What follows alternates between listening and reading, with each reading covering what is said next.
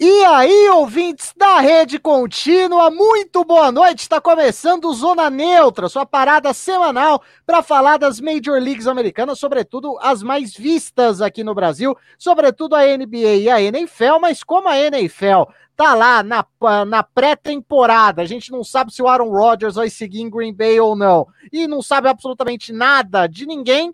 E a NBA já está se encaminhando para o seu final, a gente está nas semifinais da conferência. Hoje, mais uma vez, o programa vai ser especial da Liga da Bola da Laranja, perdão. Eu sou o Will Ferreira, tô voltando aos Zona fazia um tempo que eu não aparecia aqui, eu tô me ouvindo, produção, agora parei de me ouvir, fazia um tempo que eu não aparecia por aqui, para sempre exaltar o New York Knicks, a maior franquia da Liga, e hoje falaremos do New York Knicks. Ah, o Vinícius Alex já vai ser cancelado, já vai ser removido aqui para largar a mão de ser folgado. Eu sou o Will Ferreira, vou comandar a transmissão.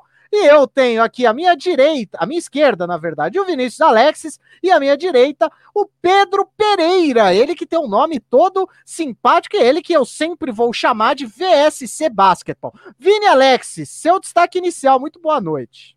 Boa noite, Will Ferreira. Boa noite pro Pedro. Meu destaque inicial é que agora eu tenho um novo time para torcer na NBA.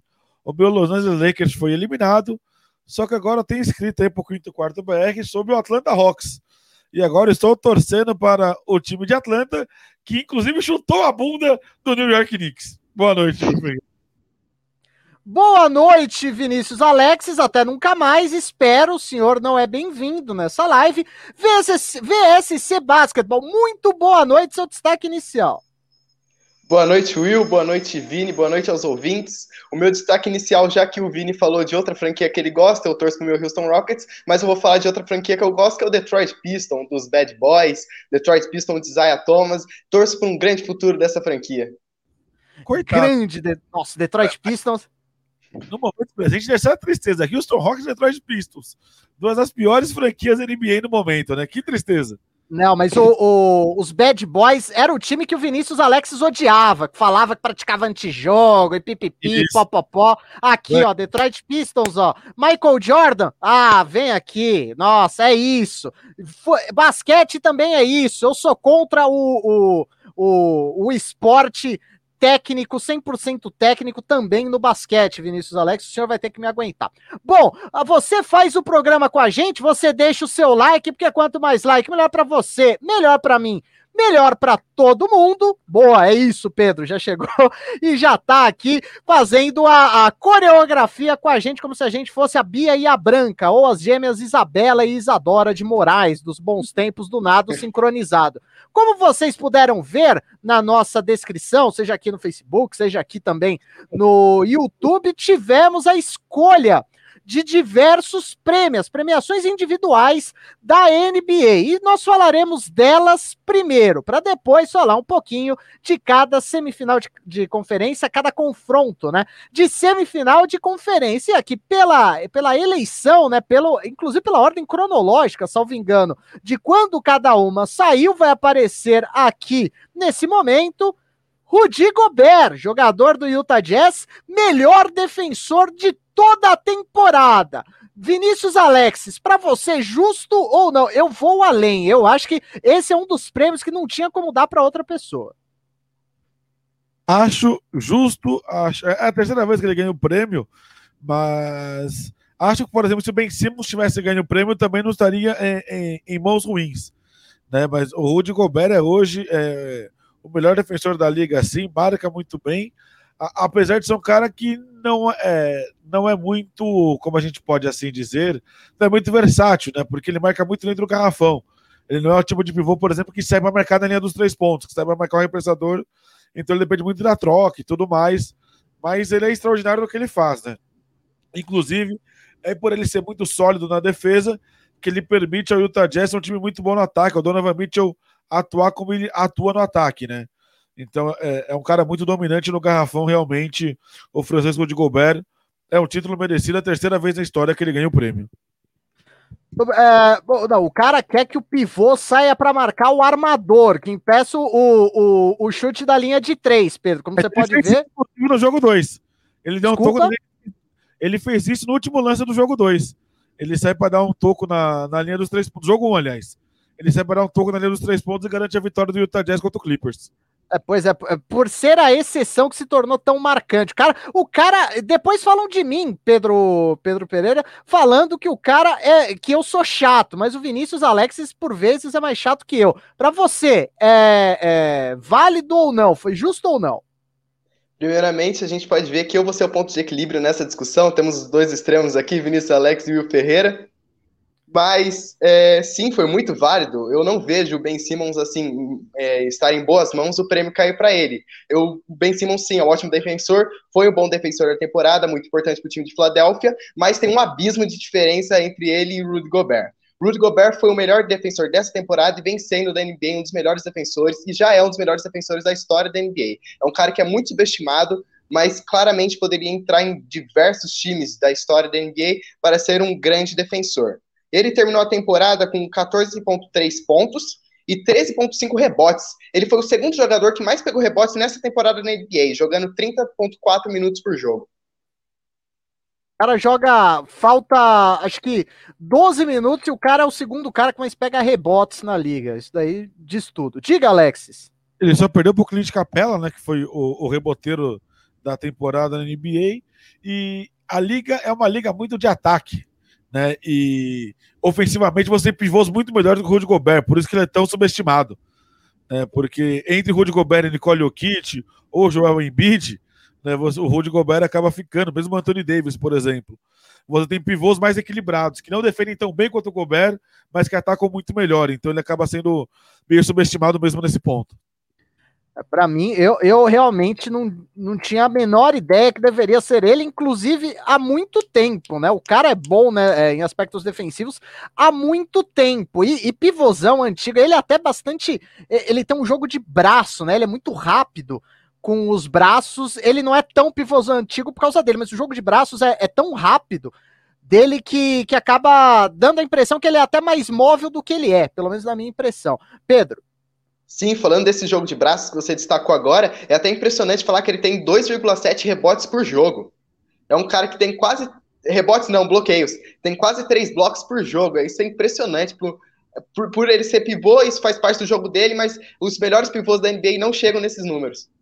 Não, e, e assim, mais do que isso, Alexis, o bloqueio é a grande jogada defensiva, pelo menos das transmissões de TV, aquela que o narrador se esguela e não sei o que lá. O cara dá quase três por jogo. A temporada da NBA tem 82 jogos. Você imagina o narrador se esguelando quase três vezes por jogo de qualquer jogo. Então imagina, Alexis. É, é muita coisa assim, isso realmente chama atenção. E tem uma curiosidade. Rudy Gobert é do draft de 2013, o mesmo draft de Yannis Antetokounmpo. Então, o draft tem três vezes o defensor do ano e duas vezes o MVP da liga.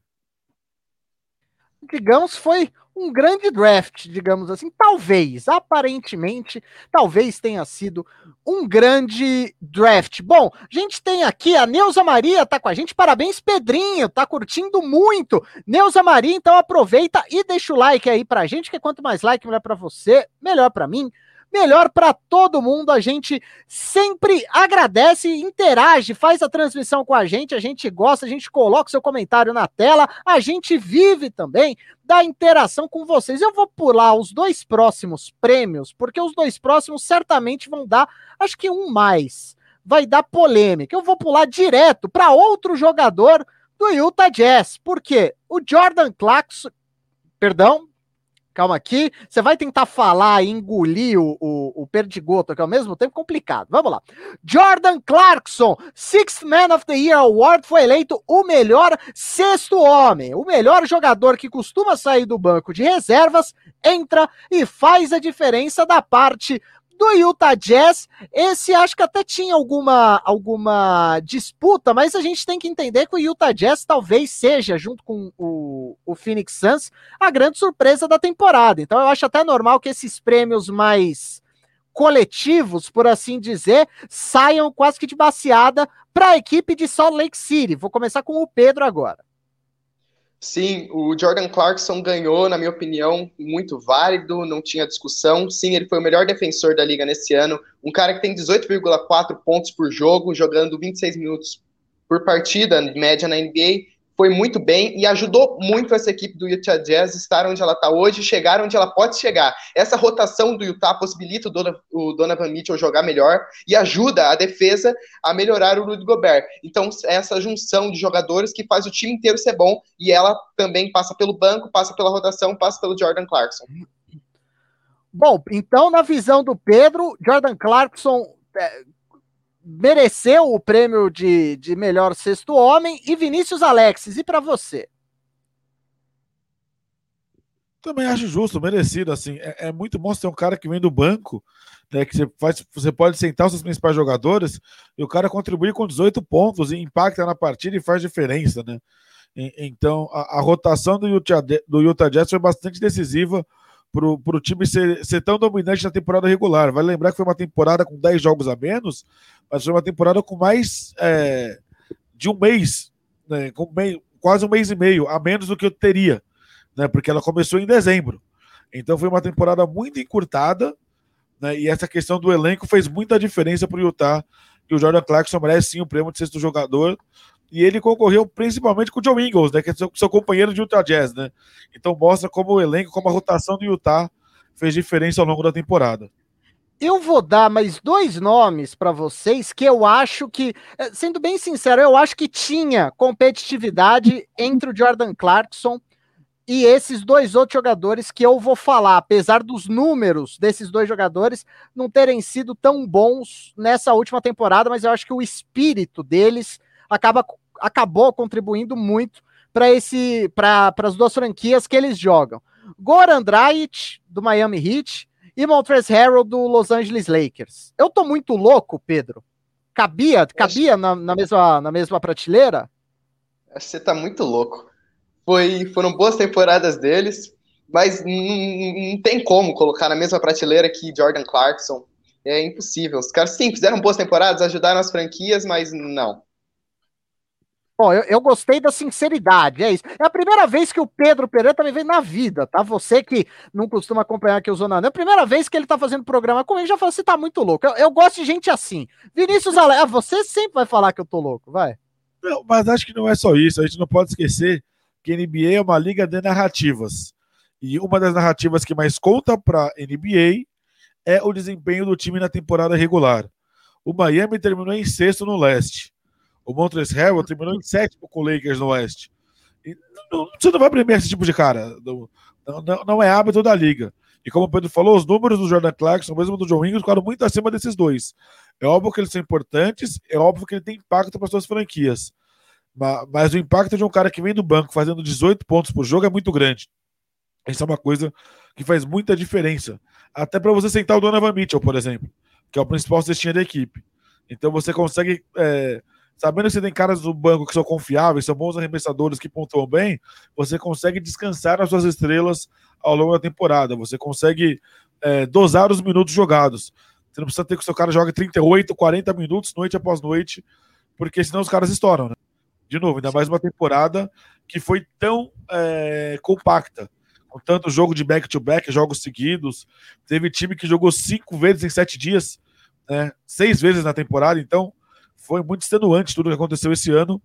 Lembrando, né, que também foi o menor, menor tempo de intervalo entre as finais da NBA e o começo da nova, da nova temporada. As finais da NBA na Bora foram em outubro e a temporada começou em dezembro. Então tudo isso pesa muito para essa temporada 2021. É, e percebam que eu não quis falar do, do Derrick Rose, que foi um dos finalistas do prêmio de melhor sexto homem, porque a pachecada ela vai vir agora. Falei que os dois próximos prêmios viriam em sequência, porque ia, acho que ia dar alguma polêmica.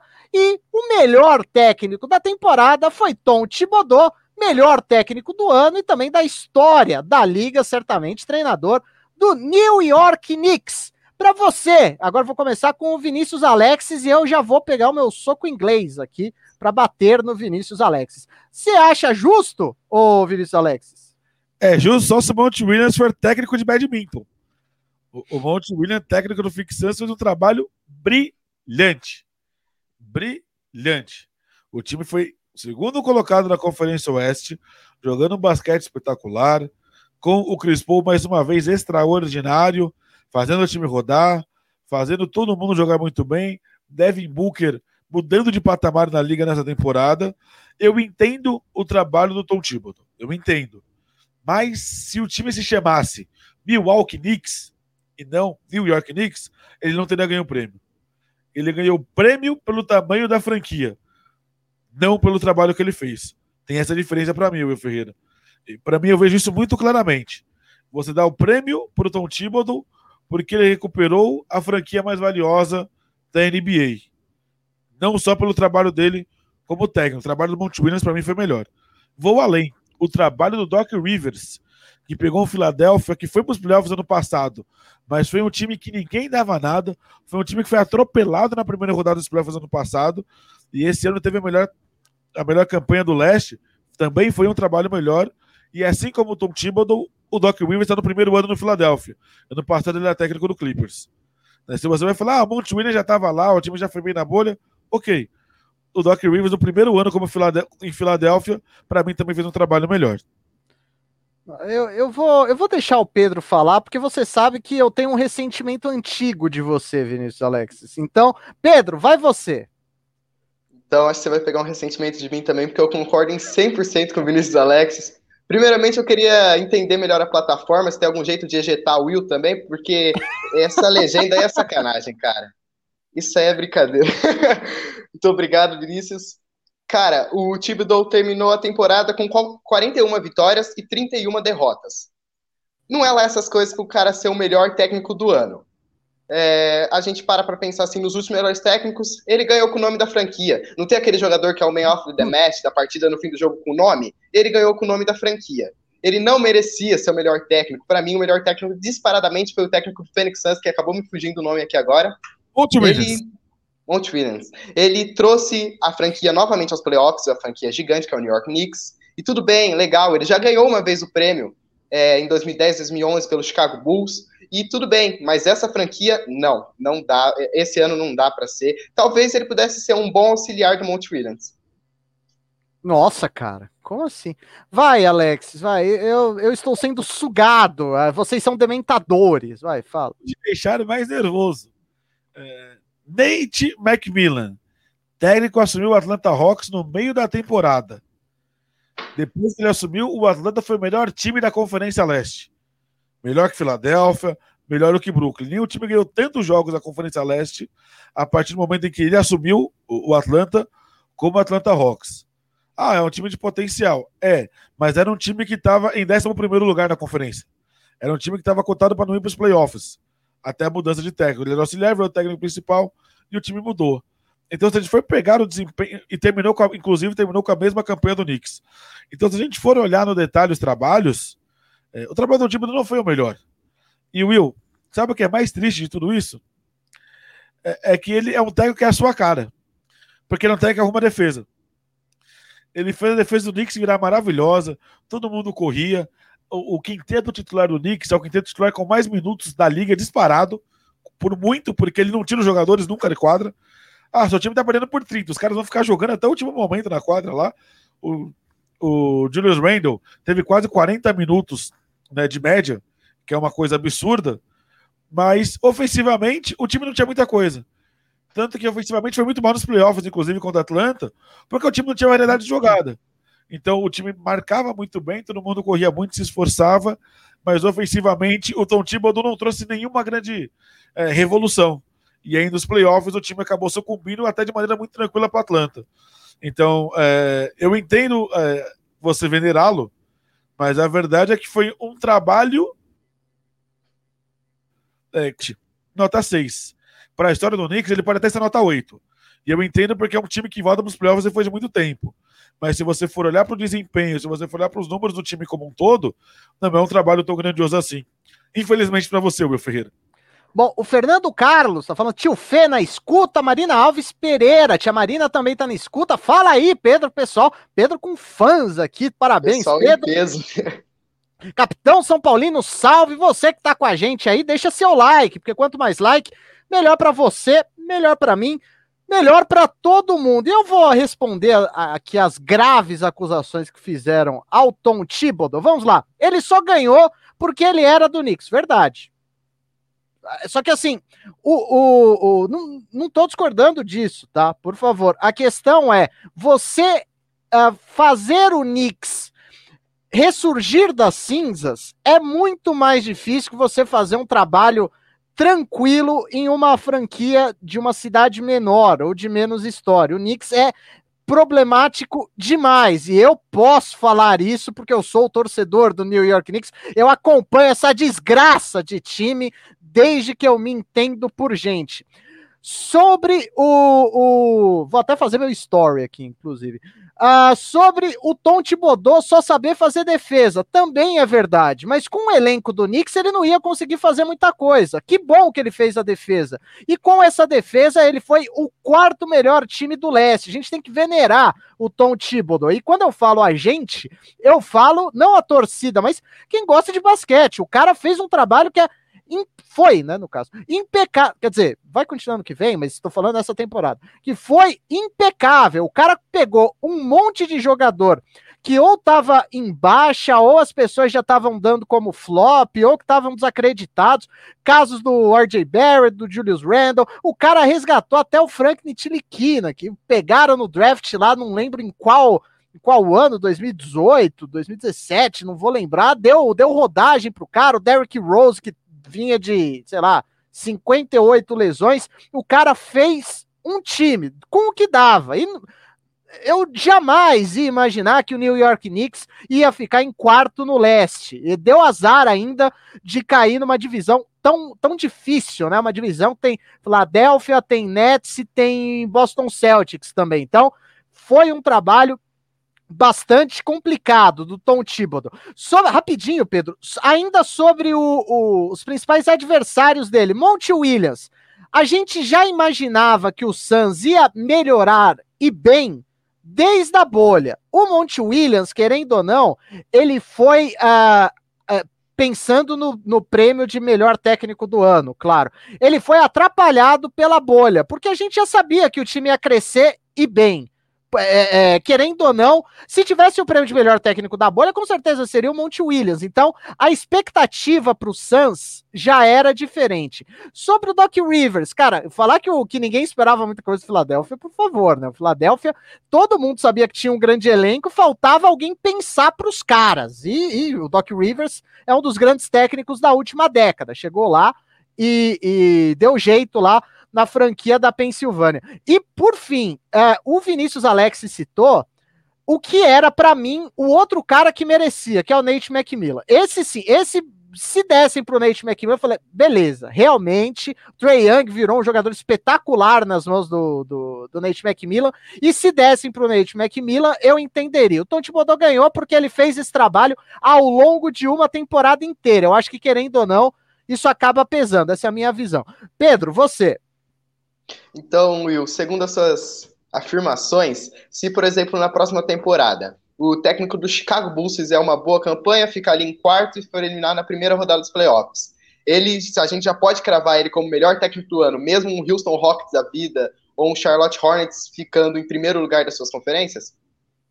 Sim, porque a gente não teve um, um, uma situação anterior como a da bolha. Pegar um Chicago Bulls, Chicago é a terceira universidade, né, dos Estados Unidos, pegar um Chicago Bulls é muito complicado. E, e o Chicago Bulls tem tem problemas muito semelhantes, inclusive, com o New York Knicks, só que New York e basquete é um negócio surreal, surreal mesmo. Chicago tem, é, tem o futebol americano muito forte. Na, na cidade de Nova York, o Knicks é primeiro, Giants e Jets vem depois. Chicago é diferente. Então eu acho que tem duas situações que, que são diferentes entre Chicago, entre Bulls e Knicks, que dão uma, uma, uma separada nas situações. Mas assim, caso isso aconteça, Pedro, eu acho que se chegar um novo head coach lá no Bulls e resolver, eu acho que ele tem 95% de chance, talvez, de, de, de ser o melhor técnico do ano, sim. Sendo bem sincero. O Rodrigo Silva, parabéns, rapaziada, muito bom. Salve Pedrinho, parabéns, cara, que Deus abençoe aí. Pedrinho com grandes fãs, deixa o seu like. Você gosta do Pedro? Então deixa o seu like. Quanto mais like, melhor para você, melhor para mim, melhor para todo mundo. Agora eu prevejo, não sei se vai ter polêmica ou não, no grande prêmio individual da temporada que foi dado ao Nikola Jokic, do Denver Nuggets, ele que foi eleito o MVP da temporada. Agora vou começar, perdão, com o Pedro. Nikola Jokic, Pedro, mereceu o seu MVP? Mereceu, né? Impossível você falar que o cara não mereceu, principalmente pela trajetória dele. É o que o Vinícius falou. A NBA gosta muito de histórias legais para se contar e ele tem uma história muito legal. O cara foi a 41 primeira escolha do seu draft, foi o pior MVP num draft da história da NBA e ele é o terceiro MVP europeu a ganhar, junto com Giannis Antetokounmpo e Dirk Nowitzki. Então, é, são vários fatores. O fato de como ele chegou na NBA contestado, o fato dele sempre receber críticas, é, legitima esse título dele. Na minha opinião, não. Eu acho que Joel Embiid mereceu mais que ele. Eu gosto mais do. É que o Joel ele ficou praticamente um mês parado com lesão, e isso atrapalha muito no desempenho e na corrida para MVP. O Nikola Jokic terminou a temporada com 26,4 pontos por partida em média. Foi o 12 maior pontuador da NBA na temporada. Foram 10,8 rebotes, o nono maior, e 8,3 assistências, o sexto maior. Isso aqui é um absurdo. Um pivôzão do tamanho dele, desse índice de assistência, e ficar no top 10 é um absurdo. Ele tem 0,7 bloqueios por partida e joga 34,6 minutos. A gente está com a tela aí com os dados que o Pedro falou sobre o Nikola Jokic. Então, para você, merecia o Joel Embiid, certo? Exatamente. Boa. Agora eu quero ouvir o Vinícius Alexis. Para você, certa escolha do Nicola Jokic, ô, ô Vinícius Alexis? É, é, muito difícil dizer se a escolha é, é certa ou errada, porque, de novo, você leva vários fatores em consideração. Para mim, o jogador que mais jogou na temporada, jogo por jogo, para mim foi Stephen Curry. O que ele fez entre abril e maio foi uma coisa surreal, assim. Ele teve números completamente absurdos, bateu recorde de número de bola de três ao longo de um mês, Teve aí jogo de 40 pontos, 50 pontos, foi uma coisa surreal, assim. Mas a consistência do Jokic pesa. E, de novo, é, a temporada do Denver Nuggets pesa. E acho que o que foi decisivo para ele não só foi a lesão do Embiid, mas a reta final sem o Jamal Murray. Né? O Jamal Murray machuca o joelho, está fora da temporada, e mesmo assim o Embiid continuou fazendo a diferença. E aí se tornou ainda mais decisivo na reta final para o Denver Nuggets. A gente está vendo o time sofrendo nos playoffs é, agora contra o Phoenix Suns, né? a gente vai falar das séries daqui a pouco, mas para mim é muito justo sim. Ele é o terceiro estrangeiro. Quem são os outros dois? Vocês lembram de cor? Dirk Nowitzki e Nowitzki. Sim. O, o Tim Duncan tem uma questão interessante, porque o Tim Duncan é das Ilhas Virgens, né? O Tim Duncan nunca jogou nos Estados Unidos, mas ele é considerado estrangeiro. É meio bizarro isso. Mas é isso, né? Então, é, é, muito grande o que o Kit fez na temporada e acho muito legal você ver pivôs voltando a ser protagonistas da liga, né? Joel Embiid, Nicole Jokic, assim, são dois pivôs extraordinários e a volta dos dois como, como protagonistas da liga diz para mim bastante de, de um movimento que eu acho bastante legal. Óbvio, são pivôs que de alguma maneira chutam de três, né? O Jokic com um pouco mais de frequência o Embiid um pouco menos, mas são caras que jogam muito dentro do garrafão. Isso, exatamente isso que eu ia falar sobre a, o retorno dos pivôs. No futebol, por vezes, a gente fala que o centroavante tá morrendo. Aí, do nada, surge uma geração com Soares, Lewandowski, por aí vai. E aí surge essa geração que tem, querendo ou não, o, o Nicola Jokic, tem o Joel Embiid, tem outros tantos pivôs bons, Anthony Davis, e por aí vai. Ô, Pedro, diga. Eu ia falar que outro fato importante de destacar para essa conquista do Embiid é que o cara jogou absolutamente todos os jogos da temporada regular. Sim.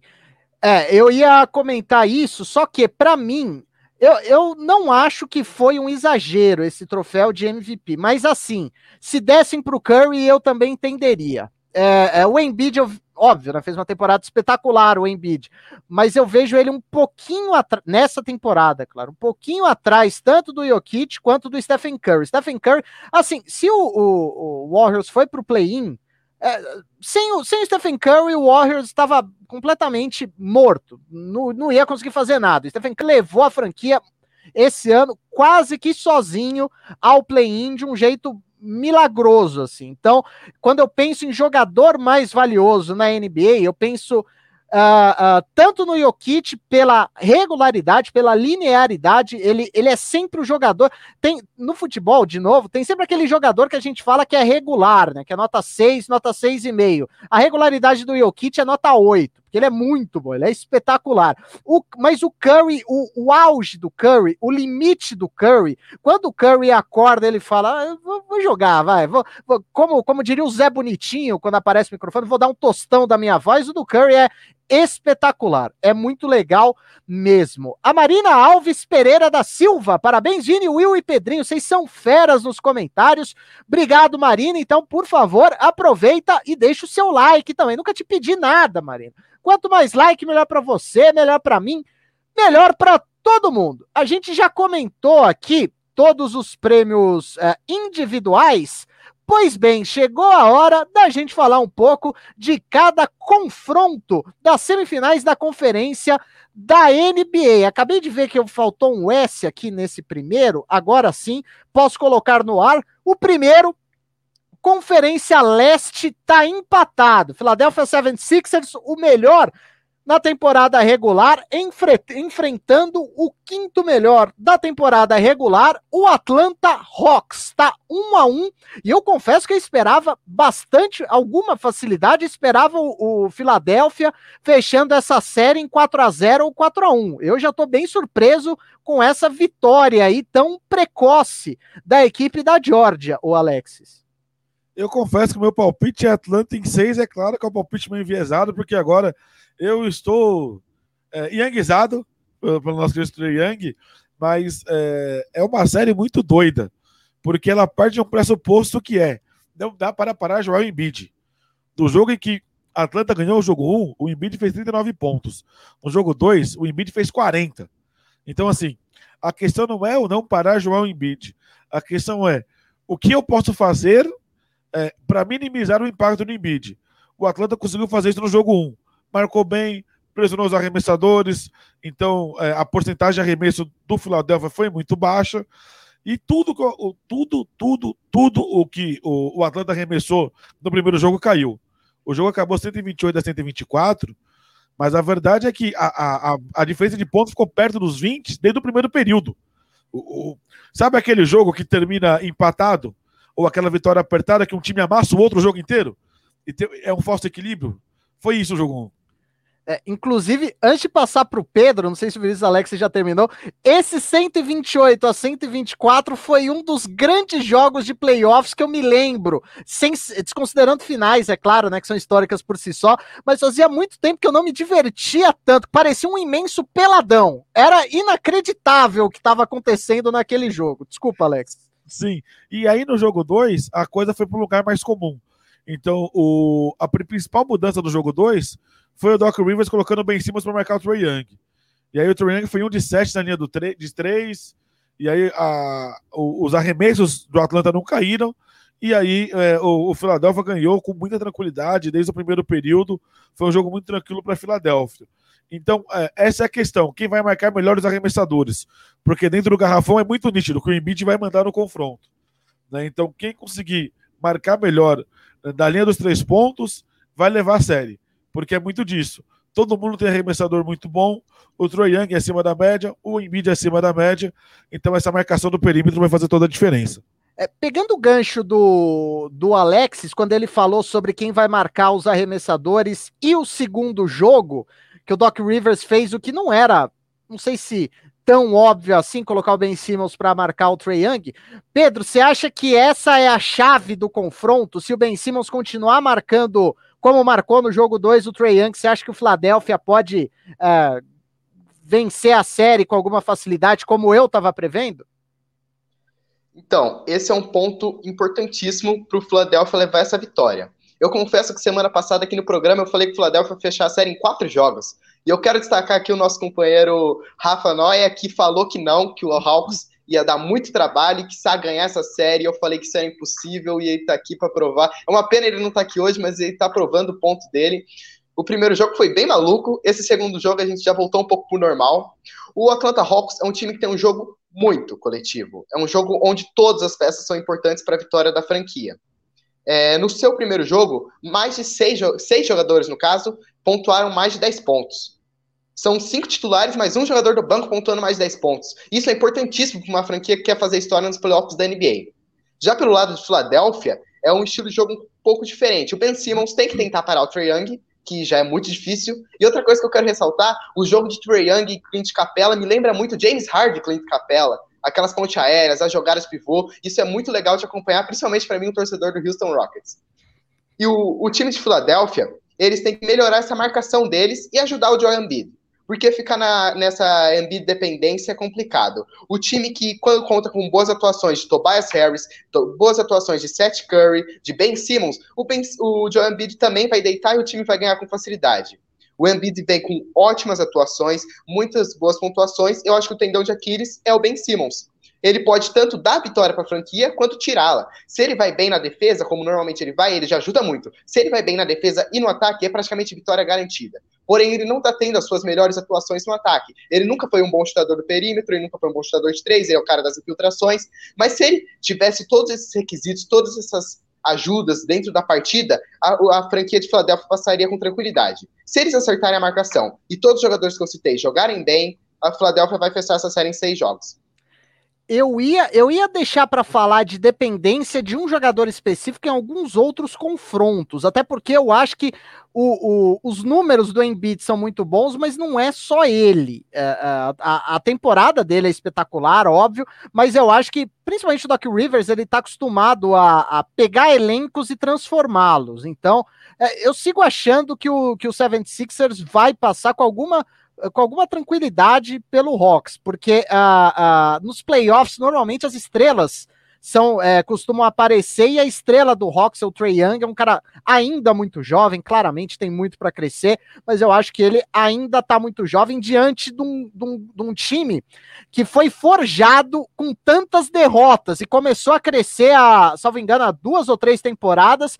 e agora aparentemente chegou ao seu ápice com Doc Rivers. Alexis, você é rapidinho, peço like para todo mundo para ajudar a manter o programa. Você é rapidinho antes de passar para o próximo.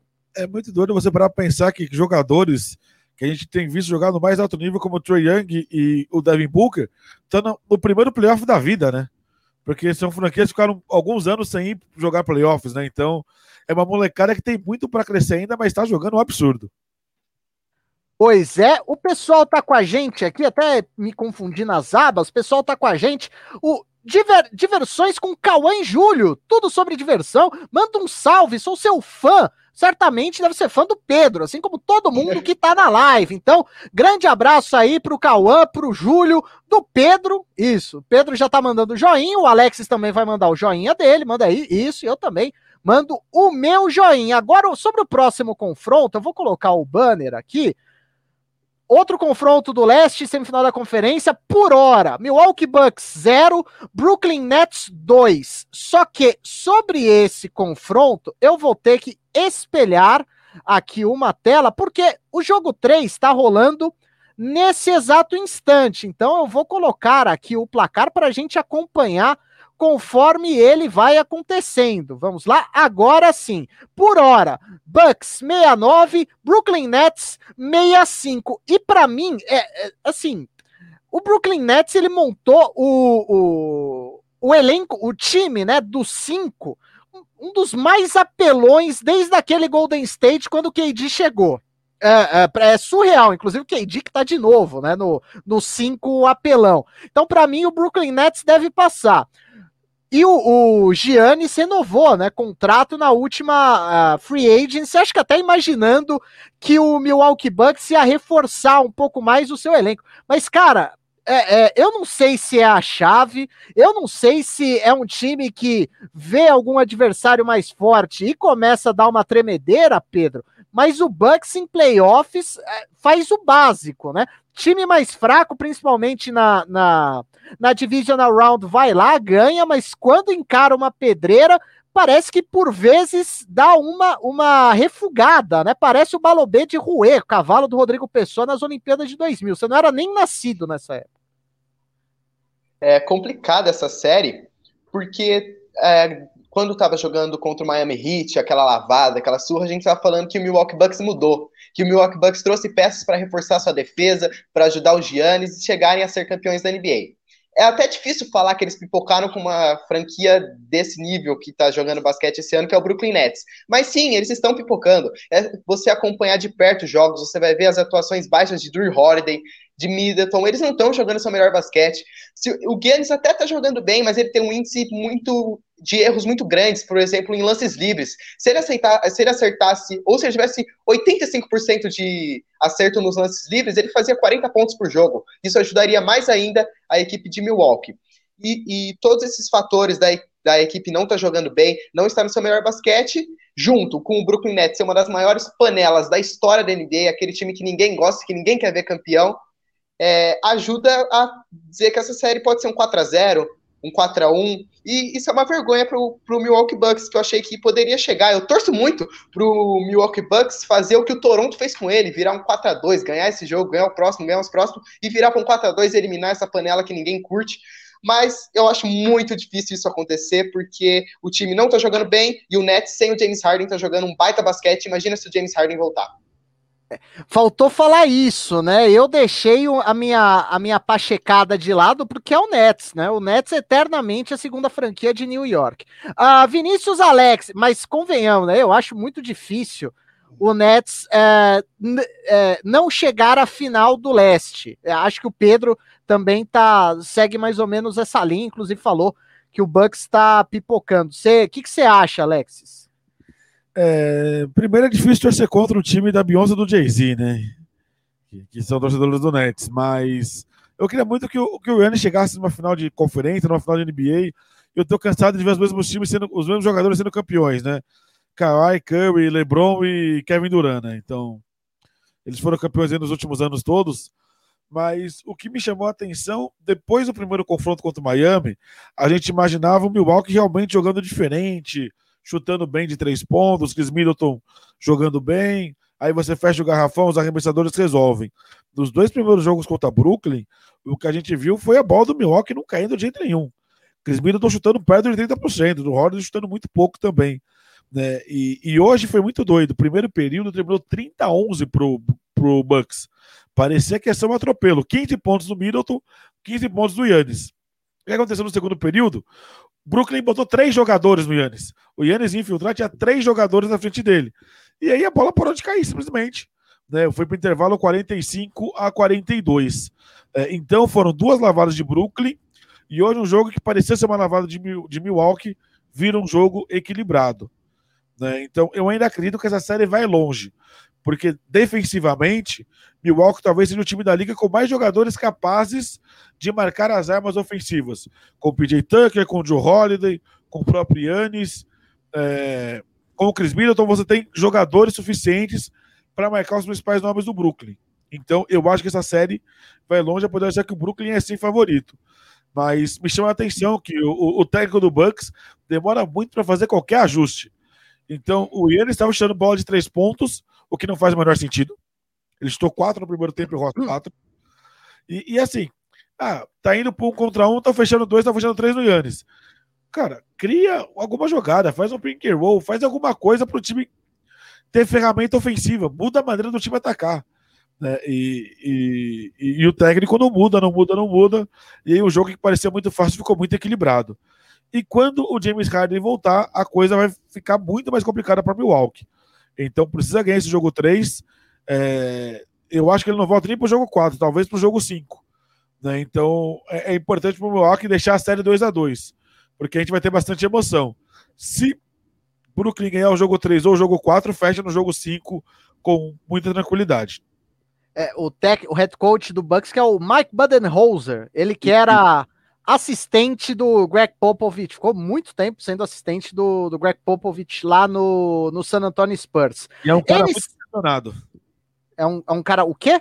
Muito pressionado, justamente tem muita crítica a ele, mesmo no, nos Estados Unidos, por essa questão da falta de ajuste ao longo das séries, ao longo das partidas.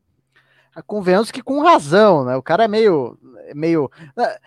Acho até que esse técnico é um pouco criticado demais, embora eu não goste tanto dele, mais ou menos o caso do Eric Spolstra, ele que era foi bicampeão, se não me engano, do Miami Heat, mas claramente era um cara que era meio, meio limitado, pelo menos na minha visão.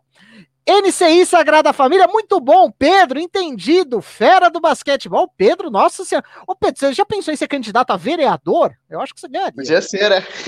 Pô, tá demais. Grande abraço aí, pessoal do NCI Sagrada Família. Todo mundo deixando o like. Quanto mais like, melhor para você, melhor para mim, melhor para todo mundo. Vou parar de tirar aqui a, a, Deixa eu colocar aqui no normal. Isso, agora sim.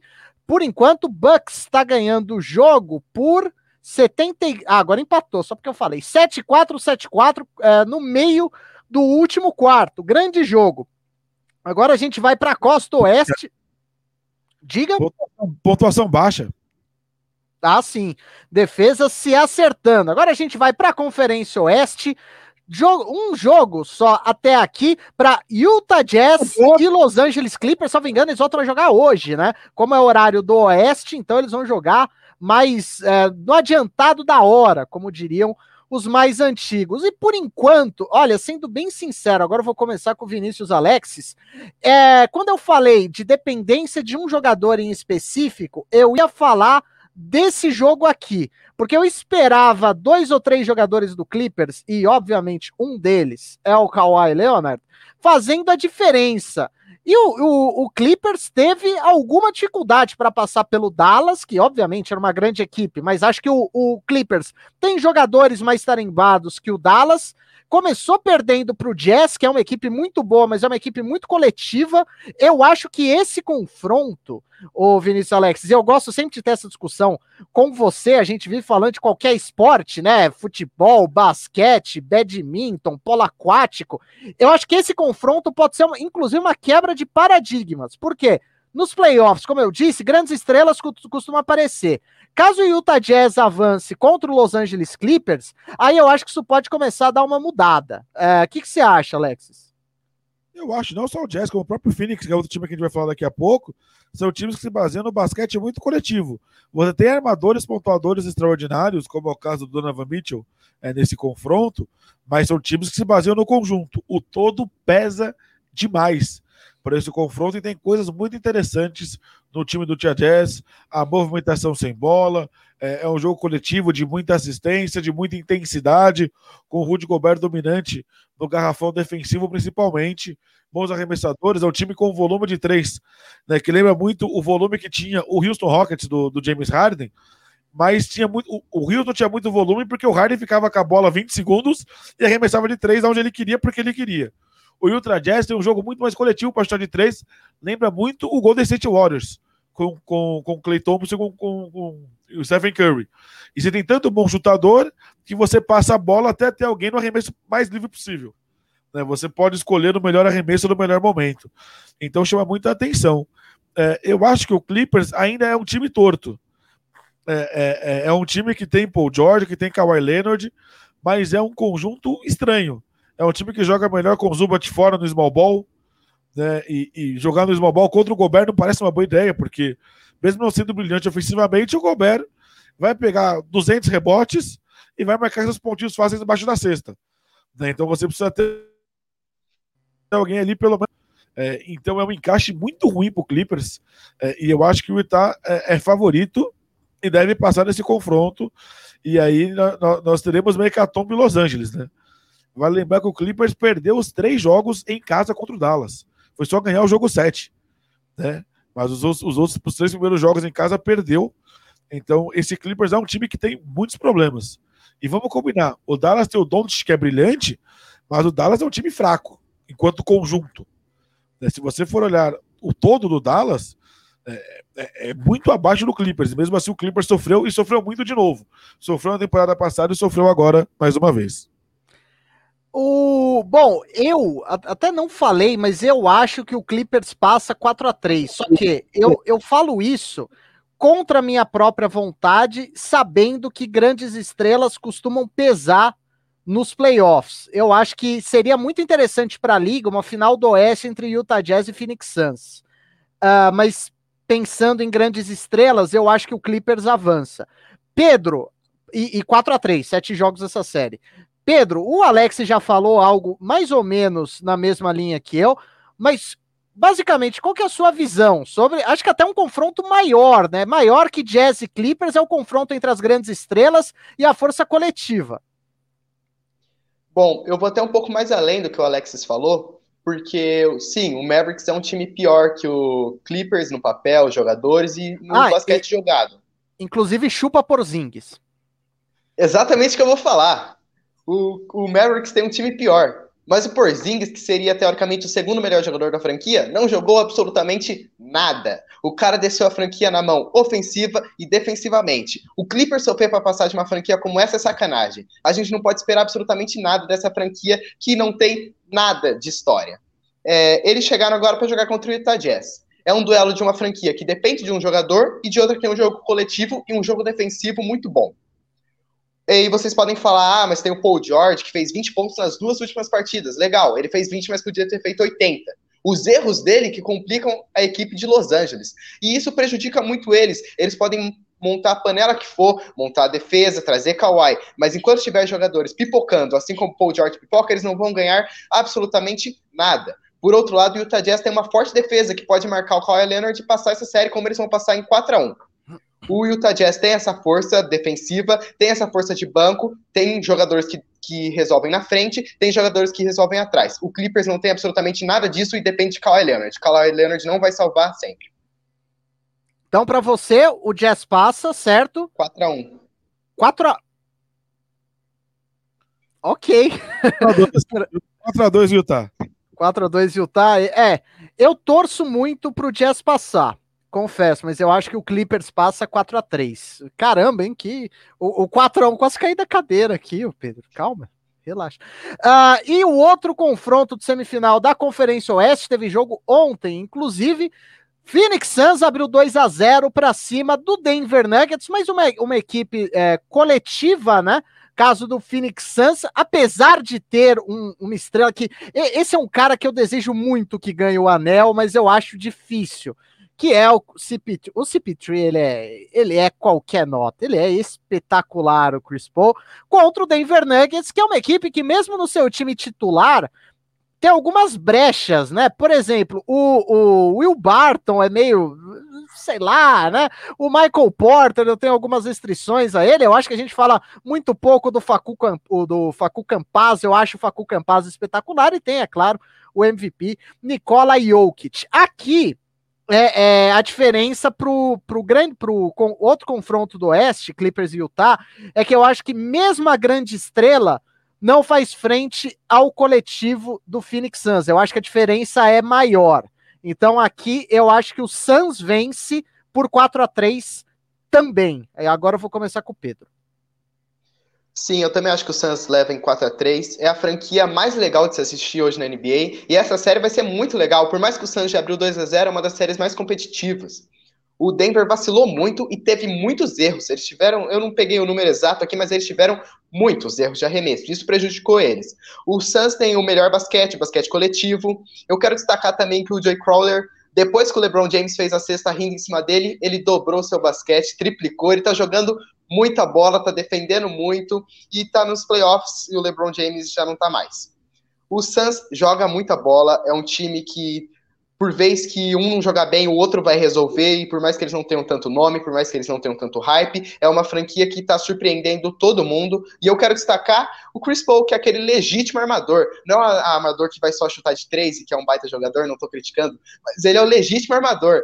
Na, na, primeira partida ele deu 11 assistências, ontem ele deu 15 assistências. É o que eu quero que um armador faça.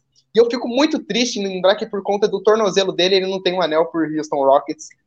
Toda vez que eu lembro disso, eu fico muito decepcionado. Mas sim, esse cara merece muito o anel. Estou trouxendo para Fênix nesses playoffs, quero muito que eles levem. O Denver, sim, tem um bom time, tem o MVP da temporada, conta com desfalques, sim, desfalques importantes, mas eu não vejo basquete para passar do Phoenix Suns. Pode levar para um jogo 7, pode ganhar as duas próximas partidas, pode ganhar as três próximas partidas, mas o Suns ainda está na frente. O, é, eu gostei do, do ponto que o, que o Pedro trouxe nisso, Alexis. 15 assistências. Esse cara deu no mínimo descontando os pontos que ele próprio fez, esse cara deu no mínimo 30 pontos pro, pro Phoenix Suns. É, é, espetacular, né? O, o Chris Paul é, é, Eu sou muito fã. Rapidinho, o, o Alexis, o Pedro levantou a mão. É, 15 assistências sem nenhum passe errado. É, sem tá, nenhum no jogo. Até que tá bom. Ah, eu acho que tá bom, né, Alexis? Tá bom. Uma coisa me chama muita atenção. Primeiro, o Dandre Ayton virou um pivô de primeiro que o chegou lá, né?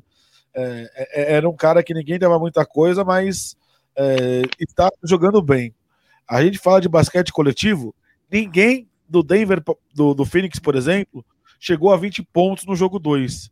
Mas seis jogadores fizeram pelo menos 10 pontos, e vindo do banco, Dario Saric fez 8, o Cameron Payne e o Cameron Johnson fizeram 7 cada um. Então, olha isso. Você teve quase 10 jogadores com pelo menos 10 pontos. Isso é uma loucura, isso é uma insanidade. Então é um time que distribui demais a bola. A gente viu o Devin Booker fazer 47 pontos no jogo 6 contra o Lakers. E aí ele vem para um jogo 2 e faz 18. E é assim que o time joga. Porque você não depende do Booker, você não depende do Chris Paul, você depende do conjunto. Você de, depende de todo mundo jogar bem, de todo mundo ser confiável. O Jay Crowder meteu 3 de 4 de 3 pontos no jogo 2, por exemplo. O Chris Paul, 2 de 2. Então, assim, é um time que tá com a confiança lá em cima, todo mundo arremessa, todo mundo sabe o seu papel dentro de quadra, ninguém precisa jogar mais do que 30 a 32 minutos, então é, é um time que consegue equilibrar é, a questão do cansaço, do desgaste. Para mim, vai fechar a série em cinco jogos. Eu acho que o Denver sente demais a ausência do Jamal Murray, porque você não tem o segundo pontuador confiável. Né? Você não tem um cara que chegue perto de fazer é, nesses playoffs o que o Jamal Murray fez ano passado, por exemplo. Que era de, de ser um cara que fazia 30, 40 pontos por jogo. Teve aquela série contra o Utah que ele, o Donovan Mitchell, explodiram de pontuação. Né, eliminou o, o, o Clippers. É, foi para a final da, da, conferência com o Lakers, mas acho que faz muita falta. O Jokic é, é uma estrela solitária. Tanto que o Austin Rivers é titular esse ano, o Austin Rivers não, não é um grande jogador, o cara estava fora da liga até outro dia, foi contratado justamente porque o, o, o Jamal Murray se machucou. O Campasso é um ótimo armador, mas é um cara que pontua pouco, né? É, é, é, é um armador muito parecido, por exemplo, com o Rick Rubio, né, dessa formação europeia, de ser um cara que dá muita assistência, que dá muito passe, faz a bola girar, mas não é ele que vai pontuar, diferente de Jamal Murray. Michael Porter, segunda temporada na liga, abaixo do que eu imaginava, não evoluiu, não se tornou tão confiável quanto imaginava, como foi ano passado. O Aaron Gordon teve um impacto defensivo muito grande, mas ofensivamente também é, é, não é um grande arremessador. É, é então, o time sente. Tanto que ontem, no final do jogo, o, o, o Phoenix joga os últimos seis minutos com o seu time todo reserva. Né? Porque ele foi, já estava acima de 20 pontos e não tinha muito o que fazer. Né? Então eu, eu vejo um Phoenix Suns com seu basquete coletivo muito acima hoje do Denver por conta do Jamal Murray. Porque hoje você precisa ter ou um time coletivo muito acima da média ou duas estrelas. Acho que como estrela só não vai dar pro Denver.